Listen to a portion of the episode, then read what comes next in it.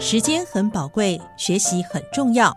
利用琐碎的时间，在哪一刻都能学一课。劳动部劳动力发展署云嘉南分署劳动力发展学院制作，欢迎收听学一课。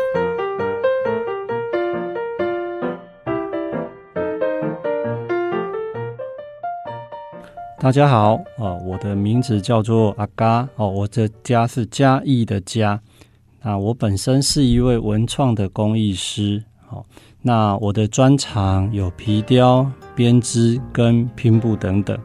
那我本身呢，从事文创的产业大概有呃将近二十年的时间。那因为本身我的家庭背景本身是开手工艺品材料店，那我们家经营手工艺品材料店大约有四十五年。那我本身回来承接。店里是第三代，哦，那我大概接了二十年。那以手工艺品来说，早期的一个销售的方向，哈，都是以人造花哦以及胸花的材料跟成品出口为导向。那后来呢，我们大概在二十五年前，我们就转型哈，做内销的市场。那内销的部分大概有的一个卖的方式跟内容，就是以一些手工艺品的材料，例如说我们常常见到的中国结，哦，以及串珠跟编织拼布的材料等等为主。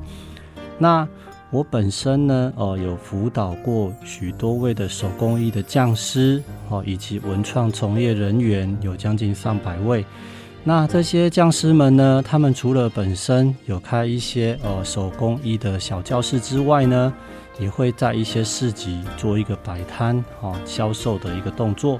那如果您对于文创商品呢哦有兴趣或者是需求呢哦，欢迎找我哈巧手阿嘎。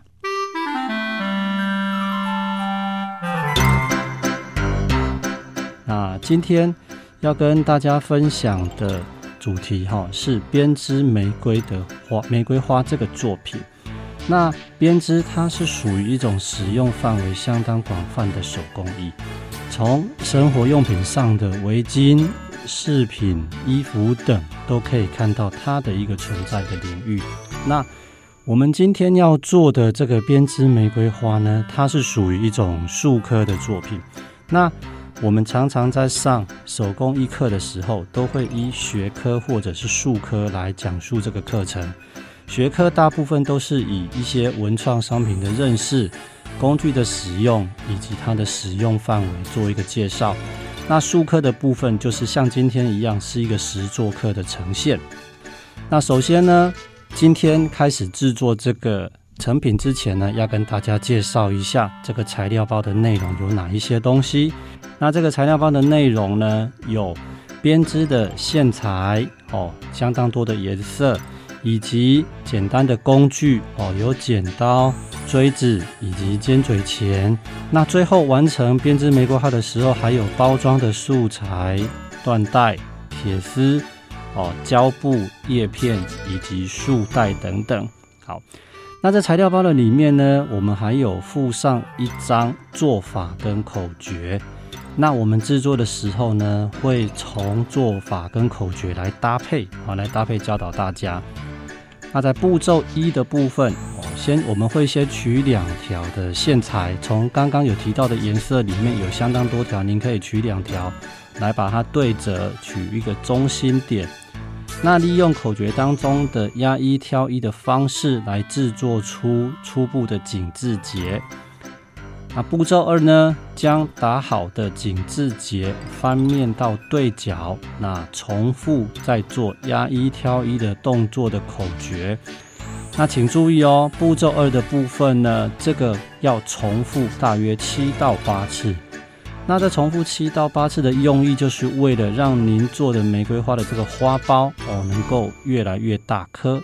如果您觉得说您的花苞要再更大颗一点呢，您可以大概七到八次以上也可以哦。重复这个步骤二，那步骤三呢？我们已经把步骤一跟二的玫瑰花苞完成之后，我们会取一条铁丝线哦，取一条铁丝线，把它往下折弯呢，去勾住你制作出来的花苞的下缘处。那再利用我们有发给您的那个胶带以及叶片，来把铁丝做一个缠绕的动作，利用胶带把铁丝做个缠绕的动作。那缠绕动作完之后呢，哦，我们在缠绕动作当中要必须要把我们的叶片把它缠绕进去。那接下来呢，步骤四的地方呢，我们就是要重复步骤一二三的动作。那重复步骤一二三，就是完成了一支的玫瑰花。那您重复动作一二三的时候呢，就是会完成相当多支的玫瑰花。那等待您把你的玫瑰花一支一支都把它做好之后呢，我们就要回到了最后一个步骤。最后的步骤五的部分，就是要利用哦我们刚刚发下去的包装纸来把你做的玫瑰花做一个包装的动作。好。那你在包装的当中呢？你用包装纸把玫瑰花包装好之后，您还要用缎带，我们发给您的缎带，把它装饰上去你的玫瑰花束上面啊，并且用束带去把它做一个捆绑的动作，把它做捆绑动作，这样子就可以完成你今天的一个玫瑰花束。那听完以上说明的方法之后呢，请大家按照我给您的方法跟口诀哈，开始制作。属于自己的玫瑰花束。那在制作过程当中呢，若您有不懂或者是不清楚的地方哈，欢迎随时 Q 我哈，我会马上过去协助您。那其实呢，在编织的一个领域哈，老师的学生相当的广泛哈。其实我都上山又下海。什么叫上山又下海？就是说。我到山上的时候，我都到山上阿里山的偏僻的部落，帮我们的原住民的朋友哈上课。那我们在山上编织的素材就比较特别，我们会用他们当地的一个月桃叶，那取之于天然，用之于天然，我们就把月桃叶摘下来，当场把它做处理的动作，把它烘烤、翻面，以及把它整理它的叶片之后，就当做我们编织的素材。那月桃叶它使用编织的范围又更广了，它除了可以来当做我们的杯垫、坐垫或者一些饰品之外呢，哦，我们还可以做，还可以利用月桃叶来做草席，以及用月桃叶来包装它们的食材等等，哦，它使用范围相当广泛。那至于说下海的部分呢，哦，有常常也会去我们的嘉义县的。东石乡布袋镇的地方哈，帮我们偏乡的身心障碍者帮他们上课，也是会教他们做一些手工艺品。